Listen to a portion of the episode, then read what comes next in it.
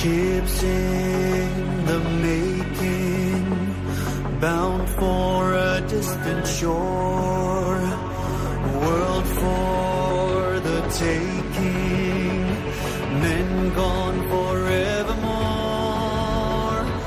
boarding and setting Sexto Continente. Dirigido por el obispo de San Sebastián, Monseñor José Ignacio Monilla.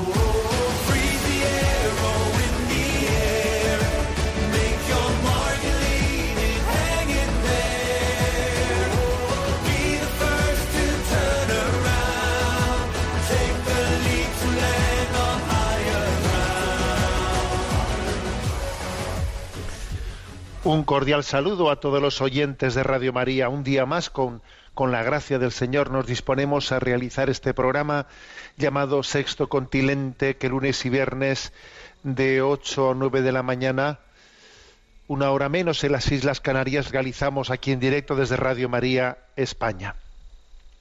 Bien, es verdad que en nuestro programa de Sexto Continente, como su propio nombre indica, no está circunscrito a un territorio, ¿no?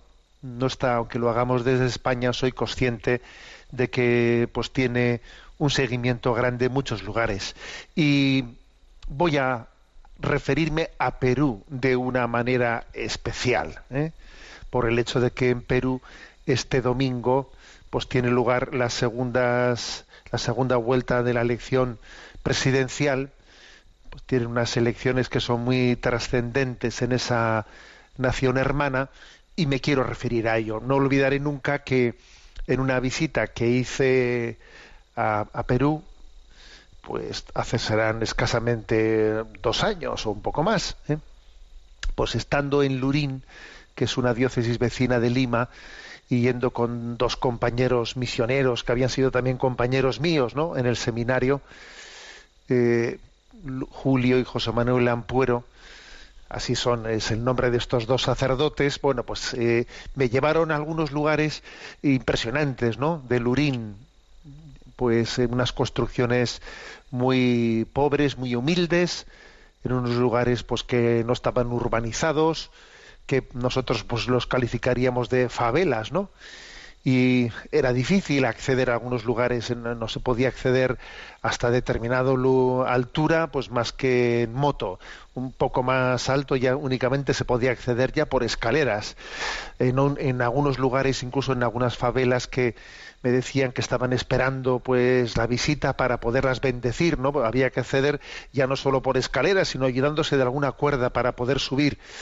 Bueno, allí llegamos y nos encontramos pues unas familias eh, con una alegría y con una acogida impresionante, ¿no? Y entonces mi sorpresa fue que en aquellos lugares me decían, Monseñor, escuchamos esto continente y allí desde su aparatito electrónico escuchaban sexto continente y para nosotros es pues un eh, pues un milagro que venga usted a bendecir nuestra favela aquí en este lugar en Lurín y yo decía, se escucha sexto continente aquí, en este lugar de Perú.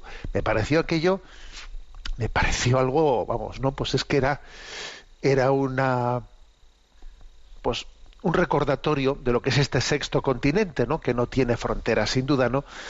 Pues eh, la audiencia peruana es una de las audiencias mayores de este, de, este programa Sexto Continente. Y como este domingo, eh, pues allí tienen lugar unas elecciones trascendentes que son, las, son la segunda vuelta. Quiero hacer referencia a que un obispo de Perú, también compañero mío en el seminario, Monseñor Rafael Escudero, él se ordenó de obispo un año después que un servidor, él es obispo en Moyobamba, en un lugar, ¿no? en una prelatura en la que hay muchos eh, misioneros españoles de la archidiócesis de Toledo, pues escribió una carta, una reflexión pastoral a propósito de estas elecciones del domingo, creo yo que muy profética, eh, muy profética, muy clara, en la que alertaba de que ningún católico debe votar un candidato que promueva el comunismo, ¿no?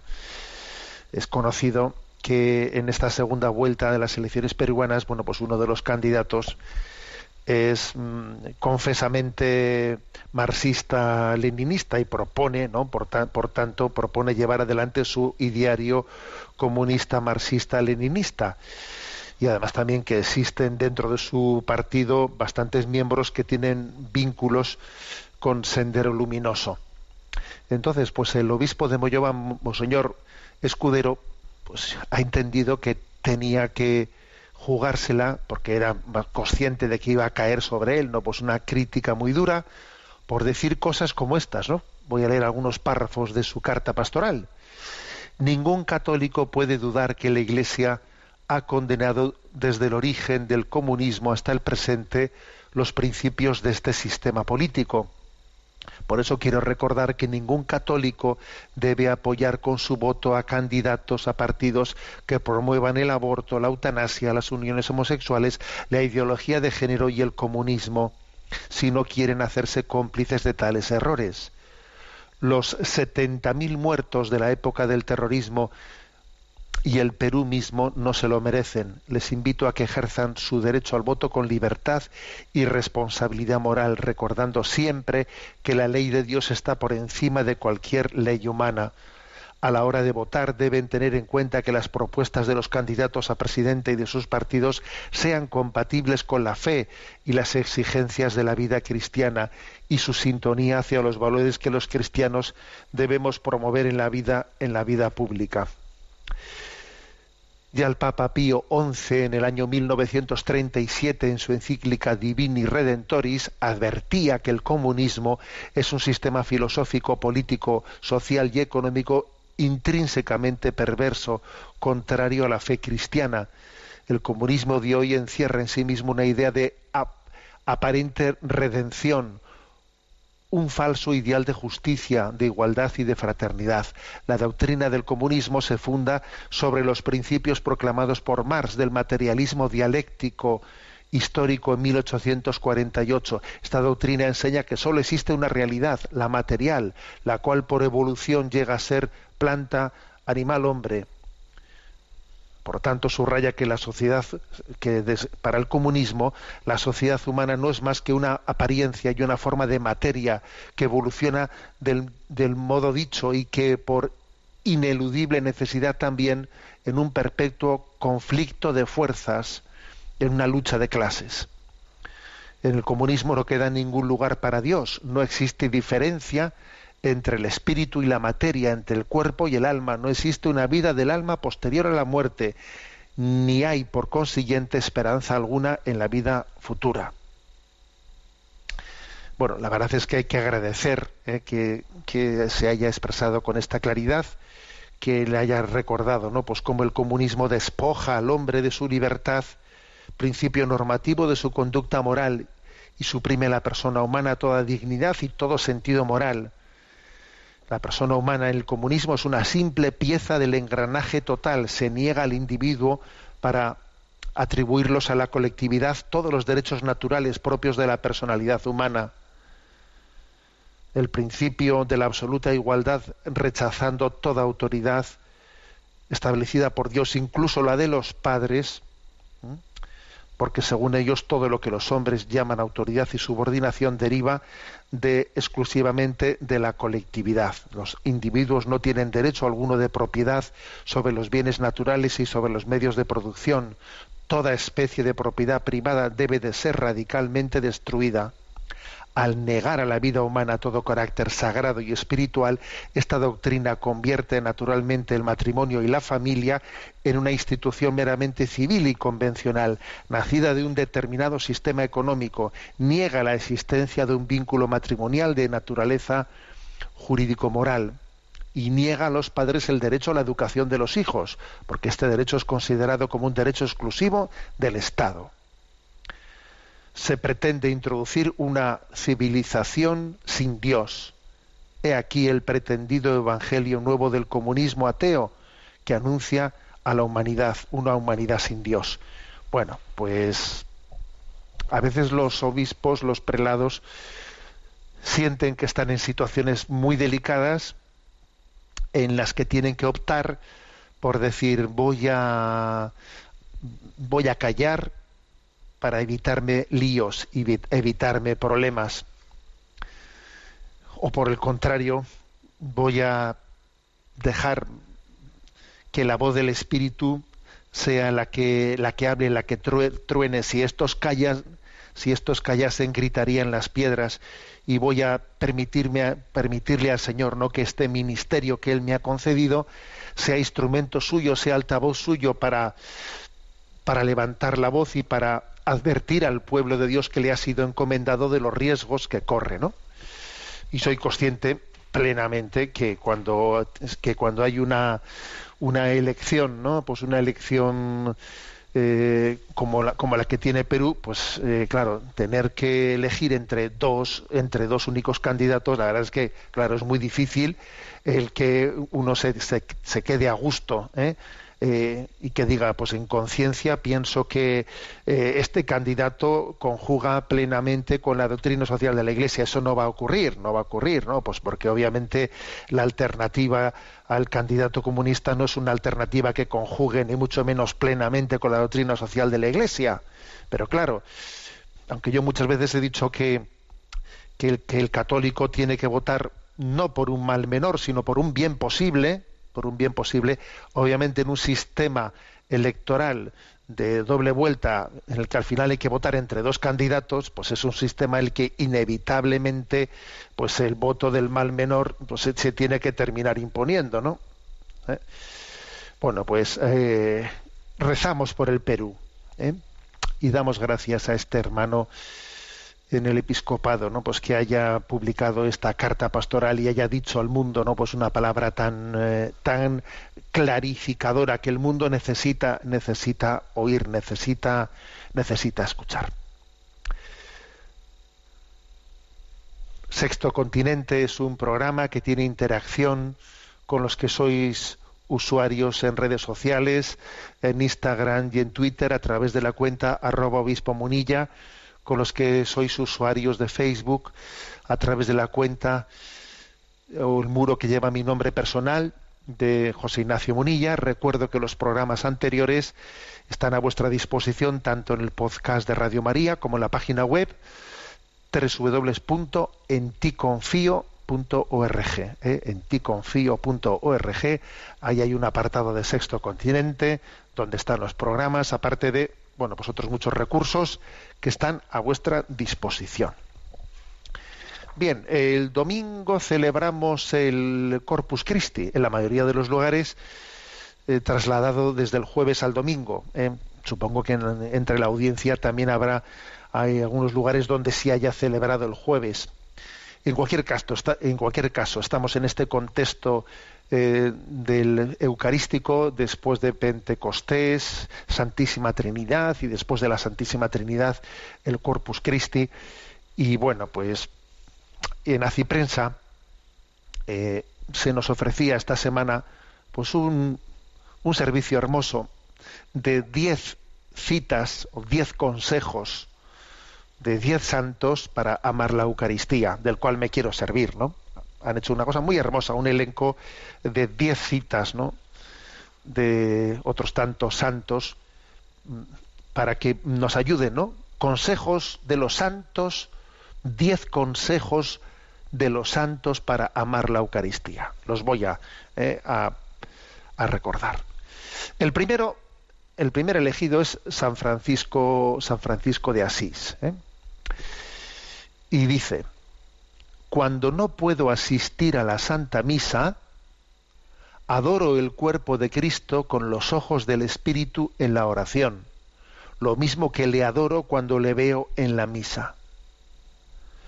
Bueno, fijaros, claro, es de suponer que un San Francisco de Asís, con, bueno, pues muchos días de su vida quizás no pudo tener la Santa Misa, ¿eh? porque bueno, porque a veces vivía en lugares retirados en la, en la oración, eh, vivía en medio del bosque, o sea, en muchos momentos él vivía una vida pues no sé si llamarle de ermitaño, etcétera, en la que no podría asistir a la Santa Misa. Y dice, bueno, cuando no puedo decir adoro el cuerpo de Cristo con los ojos del Espíritu en la oración. Fijaros, nos está ayudando, nos está animando a que la comunión espiritual, la, eh, la comunión espiritual nos, nos ayude a, a ponernos en la presencia, en la presencia de Dios a través de la Eucaristía. ¿eh?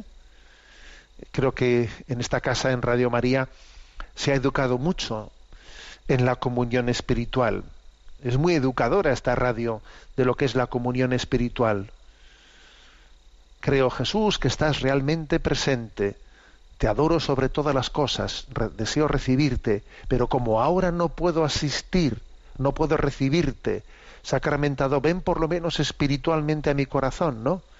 Como si ya te hubiese recibido, te abrazo y me uno todo a ti como si ya te hubiese recibido, ¿no? O sea, por lo tanto, el San Francisco de Asís nos dice, mira, cuando no hayas podido asistir a la Santa Misa, haz siempre una comunión espiritual. Segundo eh, consejo de un santo, de San Alfonso María de Ligorio. ¿eh? Dice, tened por cierto el tiempo que empleéis con devoción delante de este divino sacramento, será el tiempo que más bien os reportará en esta vida y más os consolará en vuestra muerte y en la eternidad.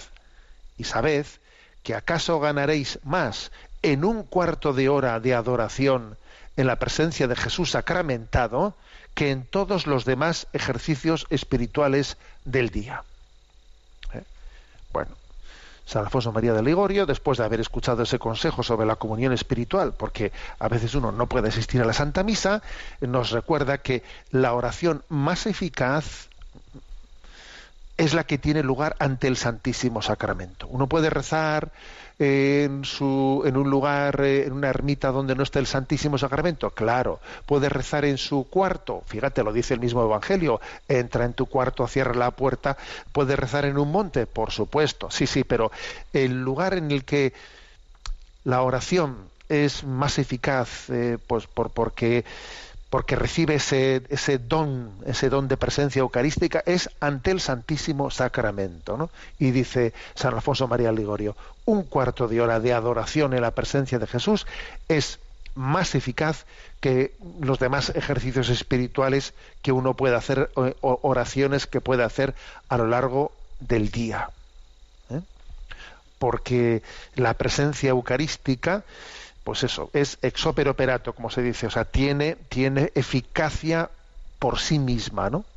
Estar en la, en la presencia de Jesucristo. Sabemos que ha habido algunas conversiones de personas que se han puesto ante el Santísimo Sacramento y, y, claro, y es que allí, el famoso documental que estamos viendo, que está teniendo tanto éxito en España, ¿no? El de Vivo, Vivo, eh, que hace referencia a la, a cómo la presencia eucarística eh, eh, en, la, custodia, en el sagrario, ha transformado a personas que, entraban en una capilla y fíjate, nadie les había explicado eh, pues, la catequesis de lo que es la presencia eucarística, pero allí, allí hay alguien, hay alguien y es Jesucristo y es eficaz, es eficaz.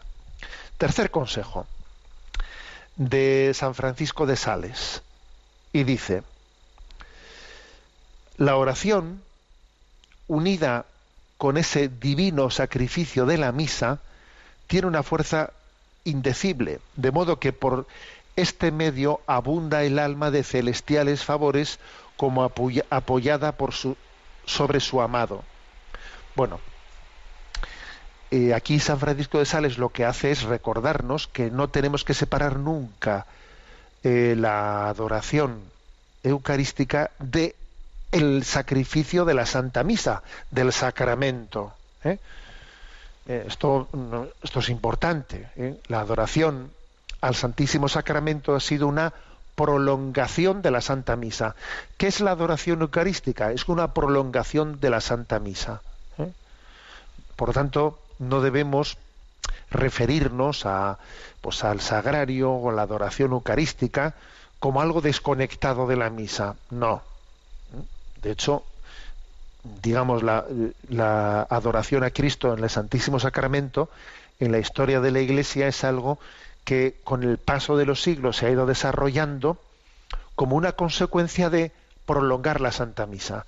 Eh, al principio, por ejemplo, ¿no? en los primeros siglos, al terminar la Santa Misa, pues como no se podía llevar igual la comunión a los enfermos inmediatamente, se guardaba en un lugar para hasta que llegase el momento en el que se pudiese distribuir la comunión por las casas a los enfermos. Ese guardar en un lugar hasta que llegase la hora adecuada para poder visitar, eso fue el origen de los primeros agrarios. ¿eh? Eh, pues eran una era el, primer desarrollo, ¿no? De lo que hoy en día, pues fíjate, ha, llegado a ser, pues la capilla de la adoración perpetua, ¿eh? Vale, pero, pero comenzó así. Por lo tanto, sí es clave que nuestra adoración eucarística la liguemos siempre al sacrificio de la Santa Misa, de la cual nace la Eucaristía, ¿no? es como Cristo que se entrega, este es mi cuerpo que se entrega por vosotros, esta es mi sangre que se derrama por vosotros, ¿no? Cuarto consejo. San Luis María Griñón de Montfort ¿eh? nos dice, antes de la comunión, suplica a esta bondadosa madre que te preste su corazón para recibir en él a su hijo con sus propias disposiciones.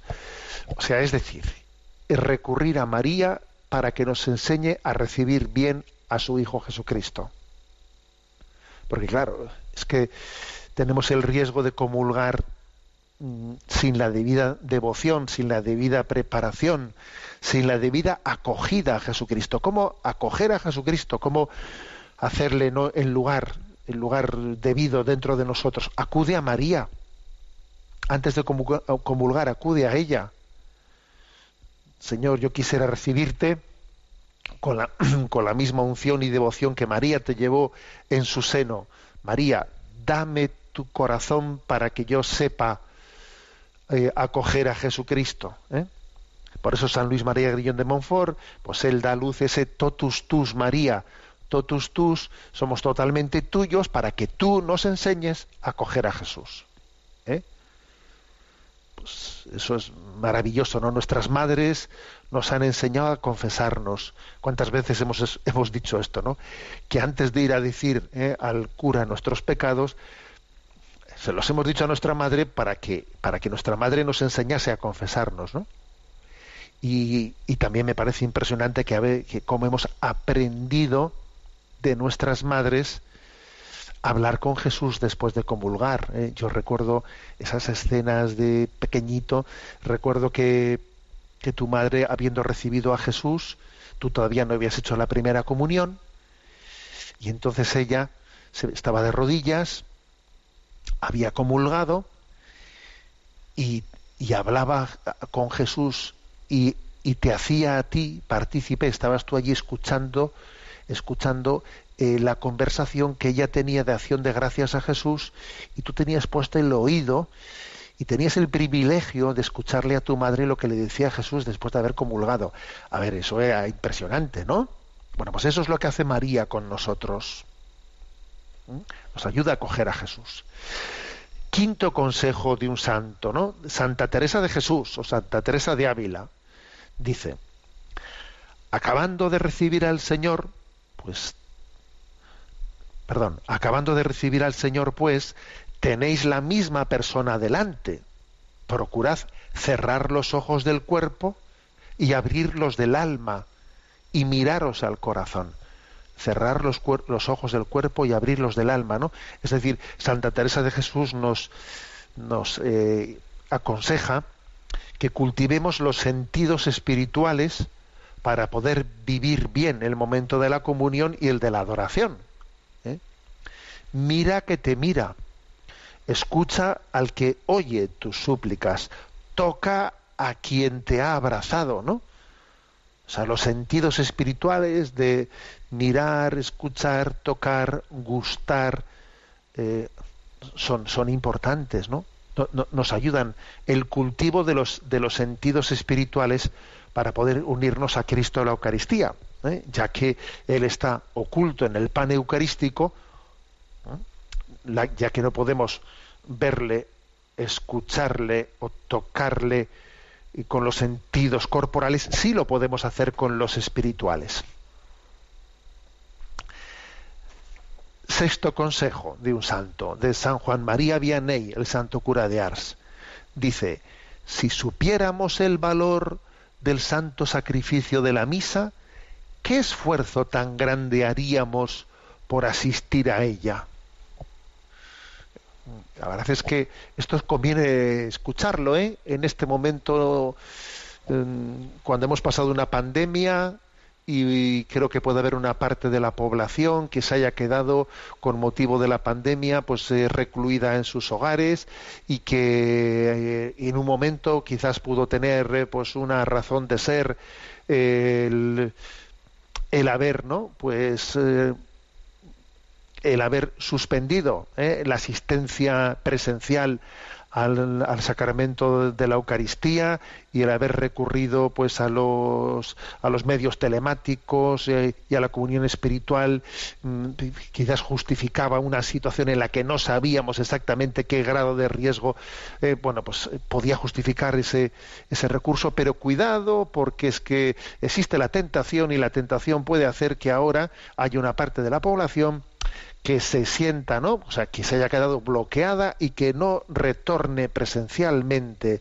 al sacrificio, a la, Santa Misa, eh, porque esta situación le ha descarrilado sus hábitos de vida, ¿eh? le ha descarrilado. Y entonces viene muy bien escuchar esto que dice San Juan María Vianney y el Santo Cura de Ars.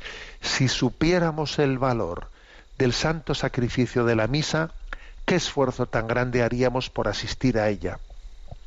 Mira, cuando vas a África eh, y cuando un obispo visita en África a veces pues misioneros, etcétera, ¿no?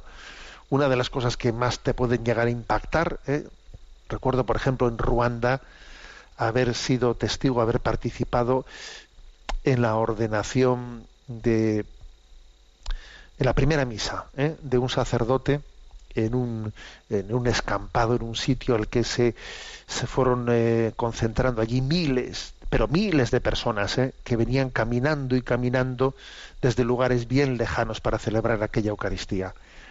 Una Eucaristía eh, que duró, pues no os exagero si os digo que duró cuatro o cinco horas. ¿eh? Y que después además quienes habían venido continuaron una fiesta, una larga fiesta después de esa de la Eucaristía y cuando ya se acercaba el momento de, de anochecer, entonces dijeron, bueno, hay que ir retornando, hay, que ir retornando y, y, yo veía aquel espectáculo, que era un espectáculo aquello, ¿no? Y decía, fíjate, y nosotros, y nosotros tenemos ¿eh? una, una, iglesia, nada, ¿eh? a cuatro pasos de nuestra casa, y cualquier excusa nos parece buena, ¿no? Para pues para no acercarnos presencialmente. A ver, repito esta frase ¿eh? del santo cura de Ars. Si supiéramos el valor del santo sacrificio de la misa, ¿qué esfuerzo tan grande haríamos por asistir a ella? Séptimo consejo. Santa Teresita de Lisie. Recordé haber oído decir que el primer día de la primera comunión, perdón, que el día de la primera comunión se alcanzaba todo lo que se pedía. Aquel pensamiento me consoló. Y aunque todavía no tenía más que seis años, me dije para mí, el día de mi primera comunión rezaré por mi pobre. Este es, este es, un pasaje de historia de un alma que es curioso porque Teresita de Lisieux solía ¿no? dar un paseo con sus padres siendo muy pequeñita y, y, siempre entraban a hacer pues, un rato de adoración y en una ocasión vio un pobre eh, le pidió a su padre una moneda ¿no? para, para ayudar a ese pobre se la dio y se acercó la niña eh, Teresita se acercó a darle la limosna al pobre y el pobre no quiso cogerle aquella limosna. Eh, no sabemos por qué, o sea, es, no sabemos por qué, pero el caso es que aquello se le quedó a un alma tan sensible como Teresita, se le quedó bien grabado, ¿no? Diciendo, este pobre, claro, pues mm, ah, lógicamente dedujo ¿no? que tendría problemas pues imagínate psicológicos o yo qué sé no que, no es de extrañar que un pobre que, que, vive en la calle no pues pueda tener muchos problemas no entonces se le quedó grabado y rezaba por él rezaba por él. Y llegó el día de su primera comunión. Y entonces como le habían dicho que lo que pidiese a Dios el día de su primera comunión, Dios se lo iba a conceder, entonces ella dice, a ver, ¿por qué pido? Tengo que elegir. A ver, voy a pedir por algo, no lo sustancial, lo central. Y entonces ella dijo, voy a pedir por mi pobre. Ella le llamaba mi pobre, aquel, ¿no? Aquel que, bueno, que en su pobreza no quiso coger la, limosna, ¿no? Mi pobre. Y pidió por él. Entonces, ¿qué quiero decir con esto? Pues que es que Teresita de Lisieux nos enseña a que el momento de la máxima intimidad con Jesús es un momento en el que le podemos y debemos ¿no? de presentar nuestras súplicas principales, afinar bien y en ese momento no pedirle lo sustancial, lo principal, ¿no? Octavo consejo de un santo. San Juan Pablo II, eh, dice él, queridos hermanos y hermanas, debemos sentirnos interpelados por las necesidades de tantos hermanos, no podemos cerrar el corazón a sus peticiones de ayuda. Y tampoco podemos olvidar que no solo de pan vive el hombre, necesitamos el pan vivo bajado del cielo. Este pan es Jesús. Alimentarnos de él significa recibir la vida misma de Dios, abriéndonos a la lógica del amor y del compartir. Bueno, pues lo que San Juan Pablo II dice es que, que estamos, el hombre está llamado a la caridad y si alguien te pide te pide pan cómo le vas a dar una piedra no o sea es decir eh, que aquel el pobre que clama pidiendo pan eh, pues eh, en esa voz está el mismo el mismo Jesús clamando nuestra nuestra ayuda. Ahora San Juan Pablo II dice ayudar a los pobres solo con el pan material sin darles el pan eucarístico es una caridad muy tacaña, es dar muy poco, es dar muy poco. Cuando en nuestra caridad no incluimos la Eucaristía, es una caridad muy pobre. Eso también Benedicto XVI lo ha subrayado al máximo, ¿no? Bueno, noveno consejo de un santo, ¿no? Sobre, sobre cómo amar la Eucaristía. Santa Catalina de Siena dice, oh caridad inestimable, te quedaste con nosotros como alimento mientras somos peregrinos en esta tierra, para que no desfallezcamos por el cansancio, sino que fortalecidos por ti, alimento celestial, sigamos el camino. O sea que Santa Catalina de Siena nos invita a hacer la experiencia de eso que solemos cantar, ¿no? En ese canto eucarístico, no podemos caminar con hambre bajo el sol, siempre de ese pan tu cuerpo y sangre, Señor. La experiencia de que sin la Eucaristía no podemos, sin el sustento eucarístico no tenemos fuerza. ¿De dónde sacaremos fuerza? Muchas veces uno dice, es que me quedo sin fuerzas, es que estoy exhausto, ¿no? A ver, eh, recurre a la Eucaristía y encuentra en ella la, la, fuerza, ¿no? Y tú imagínate lo que era para aquel pueblo de Israel en pleno desierto, exhausto, sin fuerza, de repente recibir el maná, el maná que caía del cielo. Bueno, pues eso no es más que una imagen de cómo nosotros en medio de, de esta peregrinación en el desierto de la vida, en el que hay muchos momentos de desaliento, de decir, Señor, no puedo más. ¿eh? Y Él te dice, levántate y come, levántate y come, recibe mi fuerza, yo estaré contigo caminando. Eh, cuando uno tiene, pues, ¿no? La tentación de, de desaliento, de, de, cansancio, de tirar la toalla, la pregunta es, ¿te estás alimentando bien de la Eucaristía? ¿La, la recibes con frecuencia y con conciencia viva para recibir la fuerza de Cristo? Y el último consejo de un santo, eh, San Juan Bosco. ¿eh? Y nuestro querido don Bosco dice, queridos jóvenes, queremos estar contentos y alegres. Amemos con todo el corazón a Jesús sacramentado. A ver, pues eh, así de claro, ¿no? Digamos que, que nuestra alegría es la Eucaristía. Decimos, ¿no? Que contiene en sí todo deleite entonces, si, verdaderamente contiene sí todo deleite, ¿yo cómo puedo comulgar y estar triste? A ver, eso, eso es posible. ¿eh? que alguien comulgue y tenga cara de funeral. Eso, eso es posible. A ver que no, que no es posible. Que esa comunión no está bien hecha. Yo tengo un rato de adoración eucarística y entro allí con mis rollos y mis problemas y dale que te pego y el ¿eh? allí el, moli- el molinillo, como digo yo, el molinillo, dale vueltas y dale vueltas al molinillo, ¿no? Y, estoy allí y salgo de allí como he entrado y, y dale que te pego con el molinillo y estoy triste, que no, que eso no está bien hecho, hombre, que esto no está bien hecho. O sea, que la Eucaristía nos da alegría, nos da alegría, adorar a Cristo, estar, estoy con Jesús, estoy con Jesús, ¿no? Uno dice, hoy, hoy me levanto con una ilusión porque hoy vienen a visitarme no sé quién, ¿sabes? Ahí va, ¿no? Uno se despierta, dice, anda, si hoy era el día, hoy es el día en que vienen a visitarme, ¿no?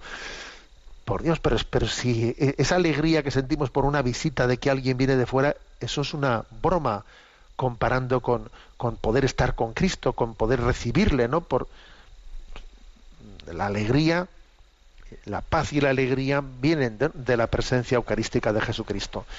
Bueno, pues agradecemos a Ciprensa, ¿no? que en esta semana preparatoria para el Corpus Christi nos haya dado diez consejos de los santos para, para amar la, Eucaristía. Vamos a escuchar esta canción, eh, Sagrado, Sagrado Corazón, porque obviamente para nosotros, ¿no? Pues en este, hoy es primer viernes de mes, ¿eh? hoy es primer viernes de mes y es un es un día al que nos estamos dentro de la novena del Sagrado Corazón de Jesús, ¿qué más diremos, no? Bueno, pues cantado por el Seminario Pontificio de Chile, escu- escuchamos esta canción y en ella pronunciamos en ti confío, en vos confío.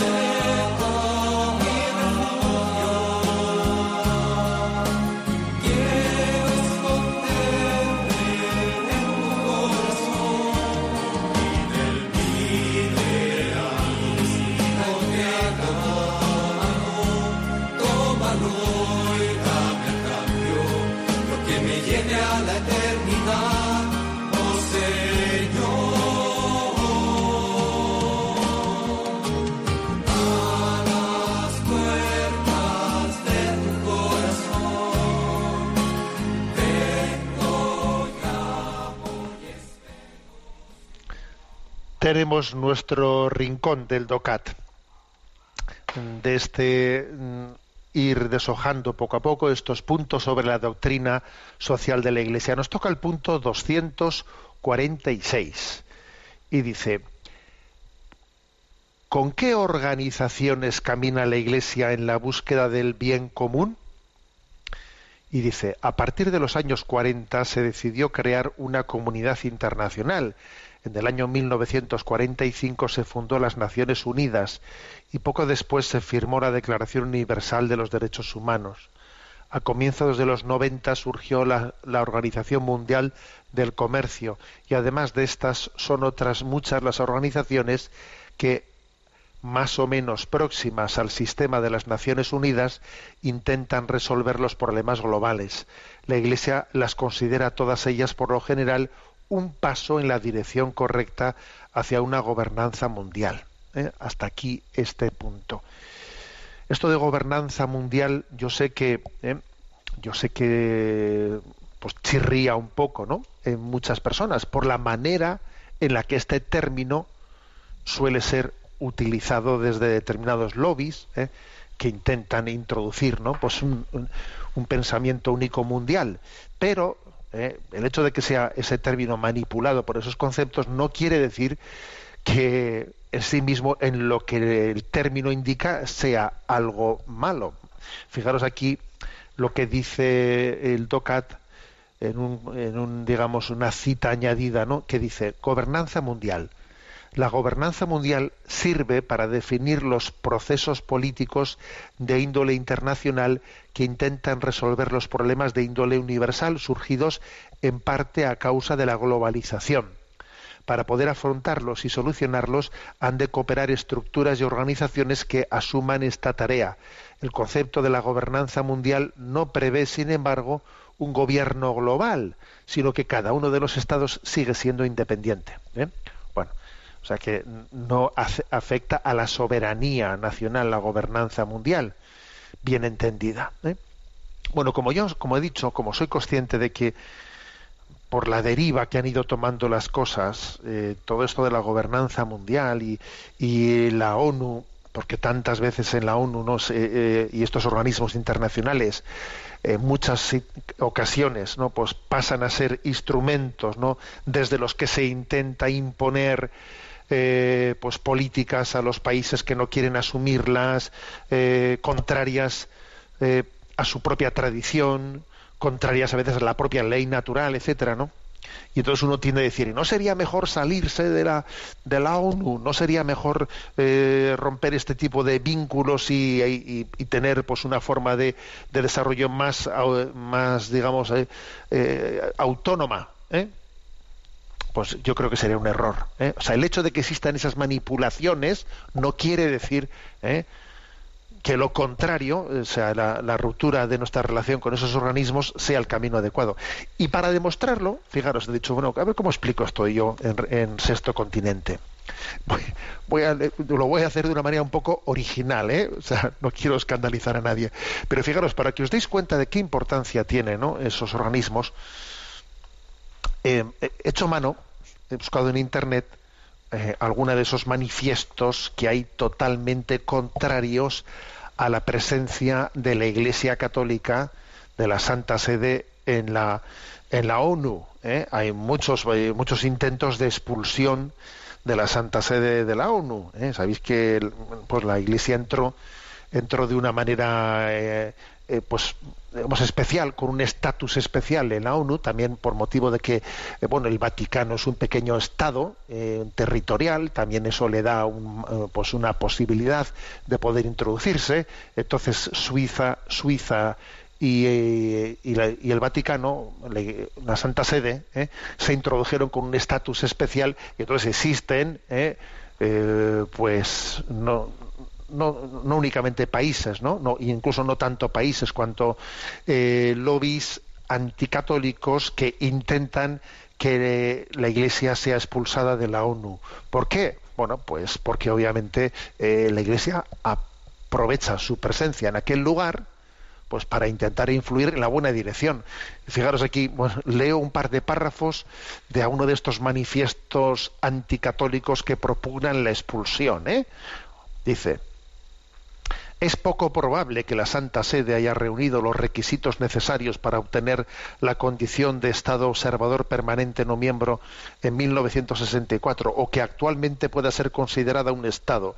Incluso existen dudas sobre qué tan sabia fue la decisión de haber otorgado esa posición ante las Naciones Unidas a un cuerpo religioso que manifiestamente no tiene que enfrentar ninguno de los problemas de una nación-Estado el progreso verdadero hacia la eliminación de la pobreza debe incluir un compromiso hacia la realización de los derechos de la mujer y su fortalecimiento. Debido a la falta de voces femeninas dentro del Vaticano, la Santa Sede no ha demostrado ese compromiso. Por el contrario, la Santa Sede usa su estatus ante las Naciones Unidas para obstruir los derechos y la salud sexual y reproductiva de las naciones en el mundo. Por ejemplo, dice, en la conferencia del Cairo, la Santa Sede, determinada a debilitar los avances realizados en la conferencia anterior respecto a derechos humanos y salud sexual y reproductiva buscó asegurar un mayor reconocimiento del derecho de los padres. Fíjate tú qué pecado cometió. ¿eh?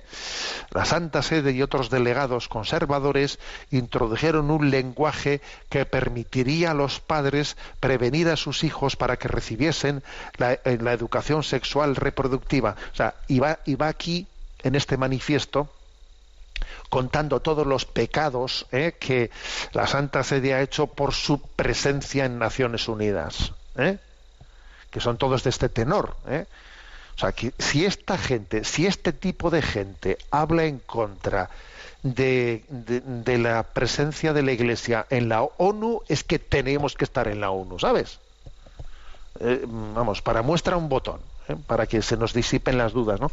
Luego, entendamos que que estar presente en esos organismos es clave, porque si no estás presente en esos organismos, otros son los que cuecen, cuecen las habas y luego tú te las vas a acabar comiendo. ¿eh? y no has tenido capacidad de influir no pues en ese en ese proceso en el que hay que dar la cara hay que estar y hay que bueno pues defender eh, los derechos naturales no tantísimos derechos naturales de, la población sin permitir que sean determinados lobbies los que terminen eh, pues, eh, imponiendo su pensamiento único a todo el mundo. Bien, tenemos nuestro momento también de intervención de los oyentes. ¿eh? Sabéis que hay un correo electrónico que es sextocontinente al que podéis hacer llegar vuestras preguntas y vamos a pedir ¿no? que desde la emisora nos presenten las preguntas seleccionadas. Buenos días. Muy buenos días, monseñor. Comenzamos con Mamen de Sevilla, que pregunta, a propósito de la muerte del teólogo alemán Hans Kung, conocido porque San Juan Pablo II le retirase la consideración de teólogo católico por motivo de sus posiciones heterodoxas, he leído varias publicaciones católicas en las que se hacía un panegírico de su figura, del que podría desprenderse la conclusión de que había sido rehabilitado por la Iglesia en su actualidad. ¿Qué hay de esto? Bueno, pues de eso no hay nada. ¿eh? O sea, no es que San Juan Pablo II le retirase eh, su condición de, enseñanza católica, de poder, eh, digamos, enseñar en las facultades católicas, y luego, pues, eh, el Papa Francisco se lo ha, no, el Papa Francisco no se lo ha, no le ha rehabilitado, y no lo ha hecho porque se le olvidó hacerlo, no, porque entendió que no debía de hacerlo. ¿eh? O sea que es muy típico el intentar manipular al Papa Francisco contra los papas anteriores. Pues no es verdad. ¿eh? El Papa Francisco no, no ha rehabilitado a Hanskin en ese en, el último momento de su vida porque no ha tenido mm, digamos pues eh, pues una muestra humilde de acogida de acogida del magisterio aquí lo primero que hay que decir es que que cuando la Iglesia interviene para, eh, para pedir que los teólogos que han recibido ¿no? el envío de la Iglesia para que bueno pues para que estén eh, como teólogos católicos en las facultades de teología, ¿no?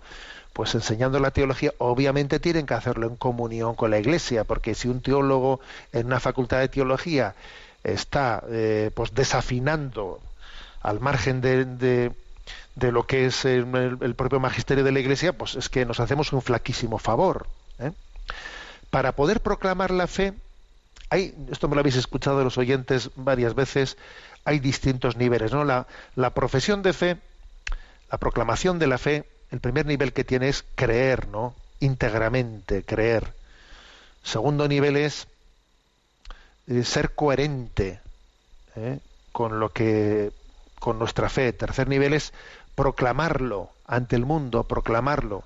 Pero hay un cuarto nivel que es muy clave y es también rebatir lo que es contrario a esa fe, porque claro, si yo proclamo la fe, pero al mismo tiempo permito que haya pues otras eh, en la propia casa, ¿eh? pues otra, otras manifestaciones contrarias a la fe que estoy proclamando, pues se genera una confusión que obviamente tiene que ser disipada. O sea, la Iglesia tiene que ejercer también mm, eh, ese elemento corrector. No únicamente tendrá que proclamar en positivo, sino también tendrá que llamar la, la, atención en negativo de lo que sea contrario a la fe que estamos proclamando. Entonces, bueno, pues, pues es que Hanskin, digamos, pues, pues eh, él, él eh, fue muy crítico contra, contra los concilios cristológicos en los que se, se expresó eh, la fe de la Iglesia diciendo que Jesucristo es una persona divina y que tiene naturaleza humana y naturaleza divina. Decía que esos son términos eh, helenizados, que nosotros tenemos que hablar de Jesús de otra manera. Hombre, en el fondo lo que Hans Kinte eh, eh, tenía era pues una, una cierta tendencia arriana, arriana, en la que no se confiesa explícitamente la naturaleza divina de Jesucristo. ¿eh? Y bueno, y junto a eso, pues tantísimas otras cosas. Por ejemplo, otra cosa muy, muy llamativa de Hanskin es que él pues, eh, eh, manifestaba que la Eucaristía, en caso de necesidad, no tiene por qué ser eh, sacerdote quien la celebre, que también, pues en, caso de una necesidad, etcétera, pues, pues un miembro del pueblo de Dios, un selar, un laico, podía celebrar válidamente la Eucaristía, es decir, que tenía una concepción no sacramental eh, de, los, de, la Eucaristía, más bien, digamos, de, de, tipo de tipo protestante en el que el sacerdocio es visto pues como un servicio de un pastor pero no una consagración sacramental no hecha hecha, hecha eh, por Jesucristo, ¿no? A través del sacramento del orden. Claro, mmm, pues obviamente, como os podéis imaginar, con todos estos, estos presupuestos, la Iglesia tenía que intervenir. ¿eh? Y ahora el hecho de que haya publicaciones católicas, que yo también las he visto, voy a, ¿eh? y, me ha dado mucha pena observar que, que pues, publicaciones católicas sin criterio, sin criterio, ¿no? pues bueno, pues aprovechen la muerte de, de, un teólogo, pues en vez de rezar por él, ¿eh? como sabemos que nuestro Papa emérito Benedicto XVI ha hecho que ha sido, bueno, porque Benedicto XVI eh, también alemán conoció muy de cerca a Hanskin, los dos prácticamente tuvieron tuvieron eh, pues una, una juventud muy muy paralela, ¿no? en su formación, etcétera. Bueno, pero bueno, pues eh, lógicamente Benedicto XVI que conoció tan de cerca a Hanskin y que además ha tenido hacia él tantos gestos de hermandad, de cercanía humana, etcétera, pero mira, lo cortés no quita lo valiente, lo cortés no quita el que el que digamos claramente cuando eh, todos esos gestos de caridad hacia Hanskin no hay que confundirlos con introducir la duda de que el juicio teológico, el juicio magisterial sobre Hanskin, pues eh, obviamente sigue teniendo, sigue teniendo vigencia. Bien, eh, os aconsejo a este respecto, si alguien quiere profundizar un poco más en esto, un artículo que escribió Monseñor Juan Antonio Martínez Camino, Hanskin, un gran teólogo, es, os será fácil buscarlo en la red, porque si tecleáis Juan Antonio Martínez Camino y Hanskin, pues, eh, o un gran teólogo, os va a aparecer, ¿no? Al final él, él termina su artículo diciendo, para ser un gran teólogo no basta con haber escrito mucho y formalmente bien sobre Dios. Los grandes teólogos son aquellos como Delibac, von Balthasar, Guardini o Ratzinger en el siglo XX, como Newman o Moller en el siglo XIX, o como Agustín de Hipona en la antigüedad y un Tomás de Aquino en el medievo, que recogen creativamente la fe de la Iglesia y la hacen cultural y vitalmente fructífera en su tiempo. Quienes, en cambio, como Arrio, escriben mucho y exitosamente, pero son más deudores de la cultura dominante que del testimonio eclesial, no pueden entrar en esa categoría ¿eh? de gran teólogo. Bueno, tenemos el tiempo cumplido. Me despido con la bendición de Dios Todopoderoso, Padre, Hijo y Espíritu Santo. Alabado sea Jesucristo.